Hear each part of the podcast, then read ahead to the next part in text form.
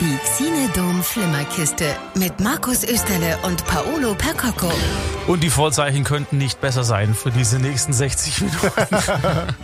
ich brauche jetzt erstmal ein Bier. Paolo kommt frisch quasi. Und es war wirklich, du bist vor knapp 10 Minuten angereist Richtig. aus Biberach. Da war nämlich eine große Pressekonferenz. Genau, da wurde die neue Intendantin der Biberacher Filmfestspiele vorgestellt und ähm, wir sprechen gleich drüber. Vorab, äh, es zerreißt mir das Herz, aber wir sprechen gleich drüber. Das ist richtig. Außerdem haben wir natürlich noch weiterhin Ihre Lieblingsfilme, die Sie vorstellen. Wir stellen ein paar Fragen dazu, fragen Sie, warum die besonders toll sind. Wenn Sie selber sagen, ich hätte auch nur einen, ich würde auch mal gerne im Radio einen Film vorstellen. ja! Bitte melden Sie sich. Wir sind auch ganz handzahm heute und lieb und gut gelaunt. Ähm, schicken Sie eine WhatsApp ins Studio, Nummer auf der Website oder rufen kostenfrei an. 08000 490 400. Einen schönen Donnerstagabend mit der Flimmerkiste. Musik unter anderem aus dem Soundtrack zum Film Joe Dreck. Es war eine Comedy, furchtbar schlecht, muss man nicht gesehen haben, aber die Musik ist geil. Doobie Brothers, Listen to the Music, 8 nach 7. Die Donau 3 FM Flimmerkiste. Mit Paolo Percoco. Und Markus Österle. Wir suchen Ihre Lieblingsfilme. Wenn Sie einen vorstellen wollen oder auch Serie, und es kann wirklich, es kann bis zurück in die, Zukunft. ja, ich hätte es gesagt, 30er gehen. Also, Ja, sogar 20er. Uns ist es völlig wurscht. Melden Sie sich, schicken Sie eine WhatsApp ins Studio, Nummer auf donau3fm.de oder anrufen 08000 490 400. Und bei uns am Telefon ist der Justin aus Aalen. Was ist dein Lieblingsfilm? Also mein Lieblingsfilm, der heißt Der Schacht, ist verfügbar auf Netflix. Oh, Ja, und ist für mich in dem Sinne ein interessanter Film, da, wie ich finde, ziemlich gesellschaftskritisch ist. absolut. Für die, die ihn Ja. nicht kennen, es geht grob darum, es ist ein Gefängnis, soweit ich weiß, in Spanien und Sie müssen sich das so vorstellen, das Gefängnis besteht aus ganz vielen Stockwerken und in der Mitte gibt's einen Schacht und da fährt jeden Tag ein Aufzug hoch und runter, auf dem Essen ist. Stimmt es, Justin, soweit? Ganz genau. Und was passiert dann? Und das darfst du jetzt sagen, weil für mich ist es zu grauslich.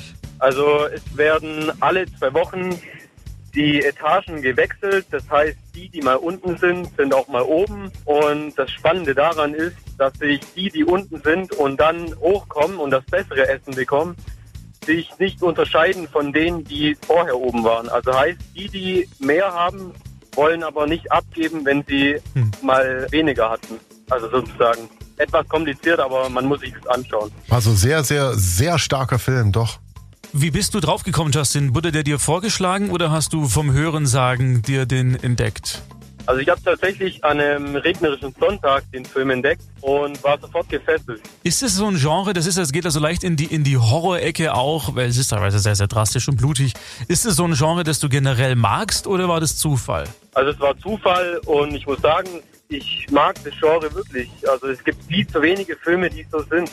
Wie interpretierst denn du das Ende? Also das Ende war für mich eine ziemliche Wendung. Das wird ja so surreal irgendwo und lässt ja auch offen, ob jetzt die Hauptfigur, ob der tot ist oder ob er noch lebt oder was da los ist. Ja, ganz genau. Also das finde ich auch spannend und da kam ich damals auch sehr ins Grübeln, als ich den Film gesehen habe. Würdest du aber sagen, für dich überlebt er oder ist er für dich gestorben am Ende? Also, Also was passt besser sagen. für dich zum, zum Rest des Films?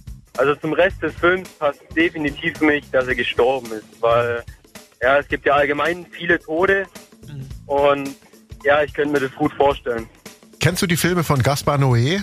Nein, leider nicht. Dann merkt ihr mal Irreversible, also Irreversible, so wie man spricht, französischer Titel, französischer Film, das ist so ein Skandalregisseur. Und dann noch ein anderer Film von ihm, der heißt Enter the Void, also äh, Betritt die Leere. Die, die sind großartig. Also ähm, der erste, der Irreversible, ist ein unglaublich krasser Film, der so heißt, weil er rückwärts erzählt wird und auch ähm, unumkehrbare Sachen passieren da quasi. Und der andere ist im Grunde die Verfilmung vom tibetischen Totenbuch, mehr oder weniger. Und das ist ein Wahnsinnsfilm. Und ich würde sagen, wenn dir der gefallen hat, der Schacht, dann werden dir die auch wirklich reinlaufen. Oder was meinst du, Markus? Alles klar. Absolut. Und auch Dann noch danke ich dir für die Empfehlung. Und Ah. auch noch ein Tipp, über den haben wir ja auch gesprochen, Red Dot, den es auch bei Netflix gibt, der ja auch ein sehr krasses Ende hat, über das man auch gerne diskutieren kann Stimmt. und der auch sehr gesellschaftskritisch ist, weil da geht's auch eben um Sühne und Schuld und Vergebung im weitesten Sinne. Also, wir rufen dich nächste Woche nochmal an und fragen, ob du alles angeschaut hast, okay? Ja, werde ich machen. Das ist sehr Cool. Super, vielen Dank. Toller Schönen, Tipp. Schönen Abend dir noch. Ebenso, danke. Ciao. Ciao. Am Donnerstagabend. Die Donau 3 FM Flimmerkiste. Mit Paolo Percoco. Und Markus Österle. Jetzt brandneue Infos aus dem Mekka des deutschen Films, zumindest einmal im Jahr, die Biberacher Filmfestspiele. Es hat sich vor ein paar Wochen, ja, es, es, gab einen, es gab ein Gewitter, so mehr oder weniger. Oftmals sind Gewitter ja auch dazu da, um bestimmte Situationen zu bereinigen, ja, um frischen Wind reinzubringen. Und heute gab es eben eine Pressekonferenz, nachdem die Intendantin aufgehört hat. Ja, also Verein und Intendanz haben sich getrennt. Ähm, Die Intendantin wollte den Vertrag nicht unterschreiben. Das ist aber eine andere Geschichte, haben wir alles gehört. Es gab großen Zoff in Biberach ums Biberacher Filmfest. Helga Reichert äh, ist nicht mehr die Intendantin, die Frau von Adrian Kutter, wobei sie auch eine eigenständige Helga Reichert Intendanz war. Und äh, jetzt ist eine Nachfolgerin gefunden. Der Verein ähm, hat mehrere vielversprechende Initiativbewerbungen bekommen. Deswegen ist der, die Stelle ist gar nicht ausgeschrieben worden. Das lasse ich jetzt mal so stehen. Ähm, darunter war Nathalie Arnegger. Und Nathalie Arnegger ist jetzt die neue Intendantin, hat den Vertrag auch schon unterschrieben, wird dem Verein auch noch also in der Mitgliederversammlung vorgestellt.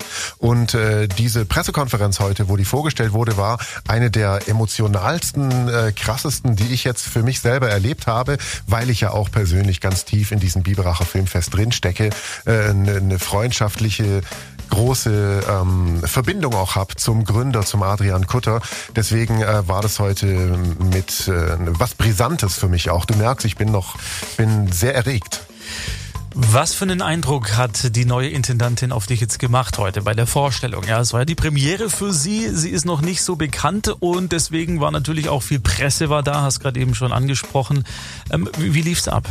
Also kurz wegen viel Presse, der Oberbürgermeister der Stadt Biberach war ja auch da, Norbert Zeitler, der ist ja der zweite Vorsitzende auch des Trägervereins, der ja immer auch gern so ein paar suffisante Witzle macht, der auch gesagt hat, also normalerweise kommen zu Presse, ähm, Pressekonferenzen nach Biberach ein paar Leute und so viele wie heute da sind, die kommen eigentlich nur, wenn der Oberbürgermeister zurücktritt oder eine neue Intendantin vorgestellt wird. Also es hat schon eine große Gewichtung tatsächlich.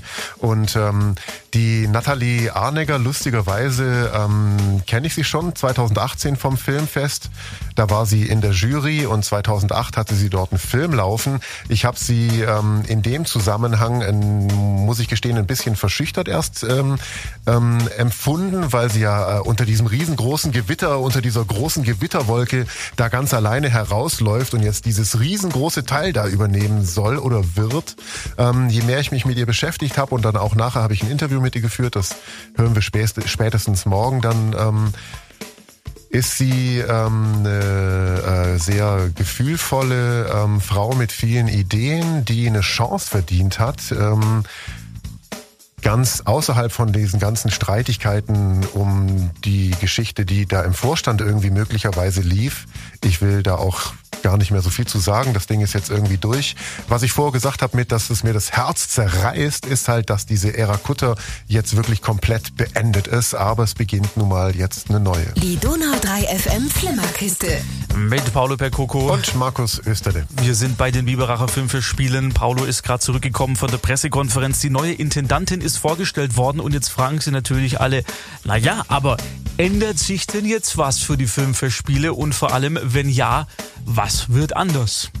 Also anders wird äh, zum Beispiel gerade auch das, was in dem großen Streit der Knackpunkt war, nämlich, dass es ein Video-on-Demand-Angebot geben wird. Da werden natürlich nicht alle Filme laufen können, was auch Lizenz und Rechte und so weiter angeht. Das, äh, ein Fernsehfilm zum Beispiel wird nicht, bevor er im Fernsehen kommt, irgendwo im Netz gestreamt werden. Aber das betrifft dann vielleicht einen, den einen oder anderen Debütfilm, die Kurzfilmreihe, die mittellangen Spielfilme, was zugegebenermaßen ein Stück weit äh, ganz interessant werden könnte. Die Nathalie Arnegger, die neue Intendantin, sagte auch, dass sie da einen großen Wert auf Inklusion setzt, weil es natürlich auch viele Menschen gibt, die können gar nicht ins Kino, die können sich das jetzt auch anschauen. Bisher war es ja so, alle Filme wurden im Kino gezeigt oder in Kinos im Traumpalast in Biberach. Da konnte man ganz normal Tickets lösen. Also jeder, das war nicht nur für irgendwelche Filmschaffenden oder für Kritiker, da kann jeder hin. Das ist das Tolle bei den Biberacher Filmfestspielen.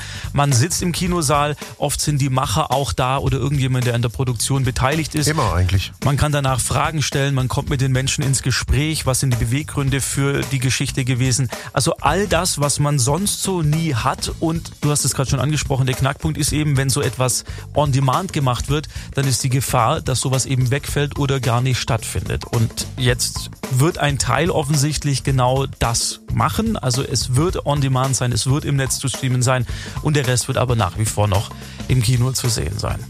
Also das komplette Programm wird im Kino zu sehen sein und wir werden auch noch das Biberacher Filmfestival Gefühl hoffentlich auch haben. Also mal schauen, wie es jetzt auch angenommen wird nach diesem Streit und diesem Wechsel. Das ist sehr spannend. Ähm aber natürlich wird bei dem On-Demand-Angebot wird's keine Diskussion mit den Filmemachern geben. Das ist natürlich ähm, irgendwie schade, aber das, ja gut, ist halt jetzt so.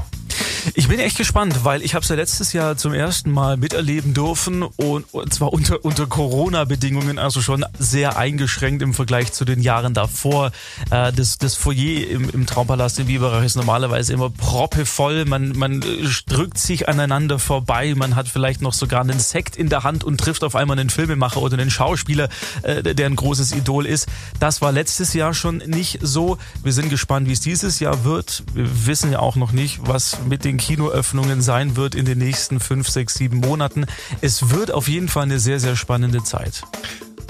Das kann man so sagen, ja. Die Xinedom Flimmerkiste mit Markus Österle und Paolo Percocco. Schönen Donnerstagabend. Es geht gleich um die Serie. Ja. Ähm, willst du sie sagen, wie sie heißt? Damen-Gambit. Das Damen-Gambit. Ich habe mit drei Keine I. Ahnung. Ich, ich, was ist das überhaupt ein Gambit? Das ist ein Schachzug. Ist das Also- was, was sich lohnt, die Serie? Willst du gleich mal sagen? Sollen die Leute dranbleiben oder? Ja, bleibt dran, auch wenn es sich nicht lohnen würde. Ne, es lohnt sich auf jeden Fall. Ich habe aber allerdings habe ich erst die ersten zwei Folgen angeschaut und bin schon ähm, ja doch, also gefällt mir sehr gut, toll gemacht, super Schauspieler, tolle Serie bis jetzt. Äh, zwei Folgen halt erst gesehen. Und das von einem Menschen, der eigentlich gar nichts mit Serien anfangen kann. Paulo Was, was, wo, wie? Ja, du. Auf jeden Fall suchen wir nach wie vor weiterhin Ihre Lieblingskinofilme, Ihre Lieblingsfilme, Ihre Lieblingsserien. Melden Sie sie, springen Sie über Ihren Schatten, den Sie vielleicht haben. Wir sind wirklich, wir sind sowas von nett drauf, ja? Sonst können Sie meinen Schatten haben. Oder meinen auch. Winnie will Hallo sagen per WhatsApp. er schreibt gerade, ich habe endlich mal wieder abends Zeit. Ich arbeite noch ein bisschen nebenher am Laptop und höre euch zu. Hi. Genau so brauchen wir es. Einen schönen Donnerstagabend, die Flimmerkiste, ganz genau 20 Minuten vor 8. Die Donau 3 FM Flimmerkiste. Mit Paulo Percoco. Und Markus Österle. Wir suchen weiterhin Ihre Lieblingsfilme und Lieblingsserien. Sie stellen es vor, wir stellen mehr oder weniger intelligente Fragen dazu und haben dann ein schönes Gespräch und lernen vielleicht auch ein paar Dinge über Filme kennen, die wir selber noch gar nicht gekannt haben oder wussten. 08000 490 400 wäre die Nummer zum Anrufen. Und bei uns am Telefon ist der Domenico, meine gute Freunde. Was ist denn dein Lieblingsfilm? Es ist von Luc Besson. Oh, Oh, welcher? Und welcher? entweder Le? Leon der Profi. Das Nein. fünfte Element. Nein. Lass uns noch raten. Warte, oh Gott, was gibt's Okay, noch? okay, okay, jetzt nehmen wir. Gib uns einen Hinweis. Oh, warte. Ähm, Taxi. Nein. Gib mir einen Hinweis, bitte. Hilf Ja. mir. Äh, schwimm, schwimm.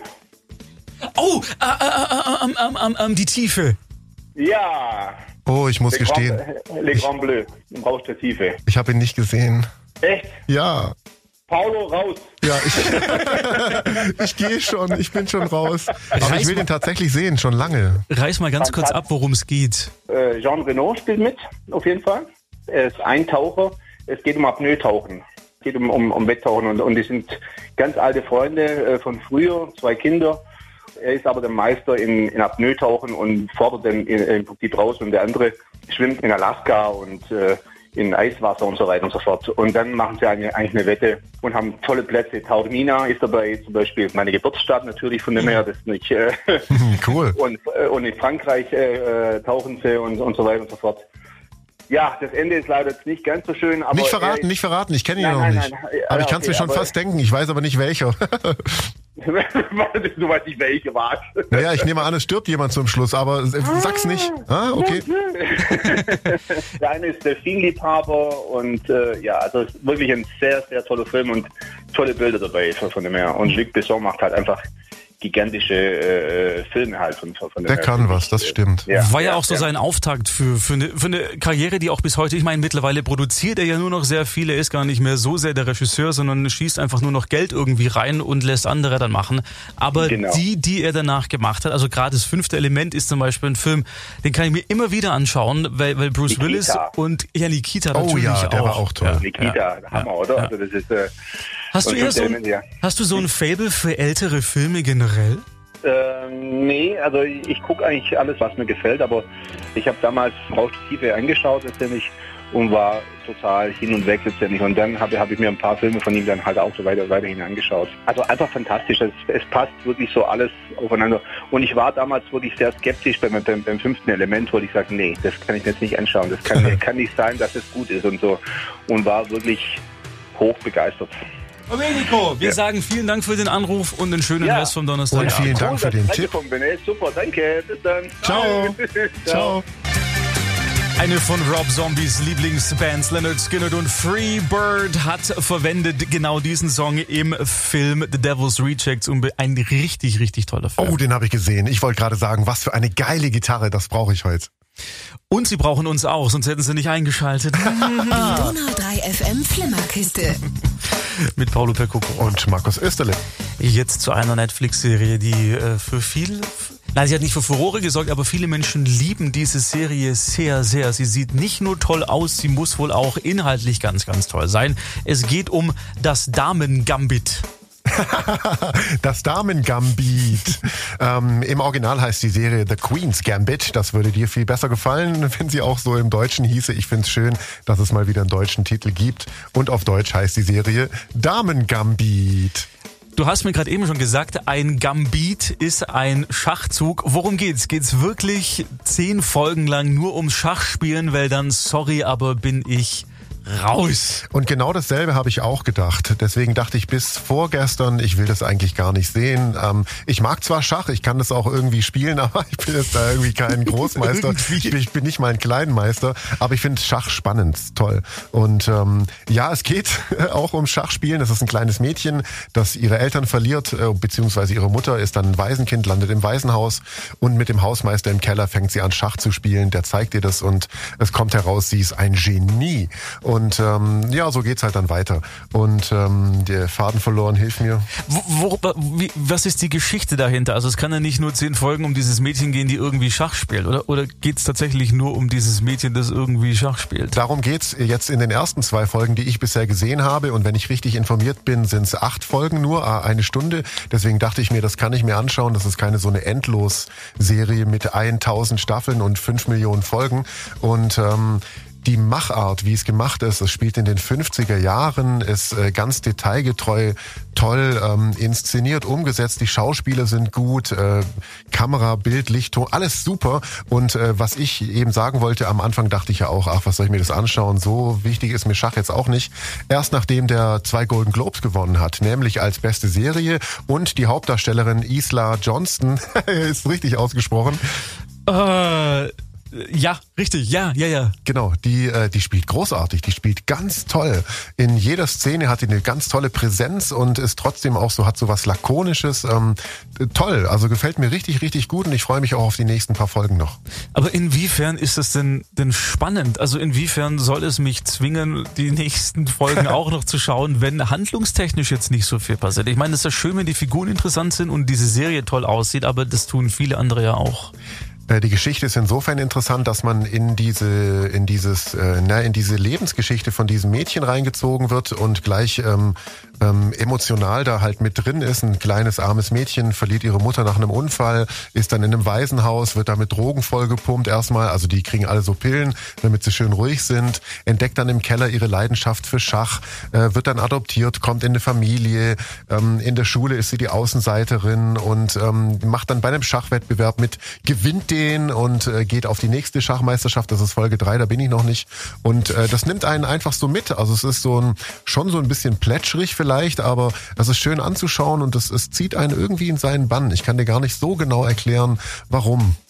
Also dann doch ähm, anspruchsvolles Gefälligkeitsfernsehen. Das kann man so sagen, ja tatsächlich. Aber es ist halt auch, es spricht halt auch an, an ein paar Stellen jeden irgendwie an. Weißt, mhm. die einen haben vielleicht Kinder, die mit dem, als sie noch ein Kind ist, äh, mitfiebern. Die anderen sind vielleicht Schüler, die verstehen sie, weil sie ist die Außenseiterin. Ähm, solche Geschichten. Also es spricht äh, ganz viele Aspekte äh, unserer Persönlichkeitsmöglichkeiten an. Cool. Also ich werde, ich, wie gesagt, du bist jetzt ja einer von vielen, die schon gesagt haben, Margaret, du musst das anschauen. Ging das ist richtig geil. Ja. ja. Okay, ich, ich gebe dem eine Chance. Also das Damen-Gambit.